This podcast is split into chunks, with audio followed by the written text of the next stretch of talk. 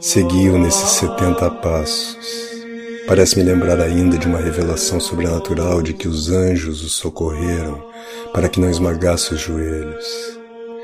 Mas a pobre vítima gemia e chorava de modo que cortava o coração. A rocha amoleceu ao contato dos joelhos sagrados do Redentor. Os algozes começaram então os preparativos. Havia no centro do largo do suplício uma elevação circular de talvez dois pés de altura, para a qual se tinham de subir alguns degraus. Era o ponto mais alto do penedo do Calvário. Nesse cume estavam cavando a cinzel os buracos nos quais as três cruzes deviam ser plantadas. Já tinham tomado medida para isso na extremidade inferior das cruzes. Colocaram os troncos das cruzes dos ladrões à direita e à esquerda sobre essa elevação. Esses lenhos eram toscamente aparados e mais baixos do que a cruz de Jesus.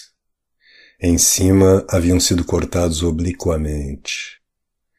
Os madeiros transversais, aos quais os ladrões ainda estavam amarrados, foram depois ajustados um pouco abaixo da extremidade superior dos troncos.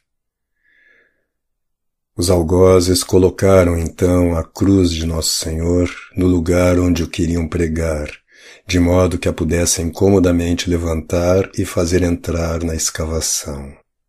Encaixaram os dois braços da cruz no tronco, pregaram a peça de madeira para os pés, abriram com uma verruma os furos para os cravos e para o prego do título, fincaram a martelo as cunhas sob os braços da cruz e fizeram cair lá algumas cavidades no tronco da cruz para dar espaço para a coroa de espinhos e as costas, de modo que o corpo ficasse mais suportado pelos pés do que pendurado pelas mãos, que podiam rasgar-se com o peso do corpo, e para que Jesus sofresse maior martírio.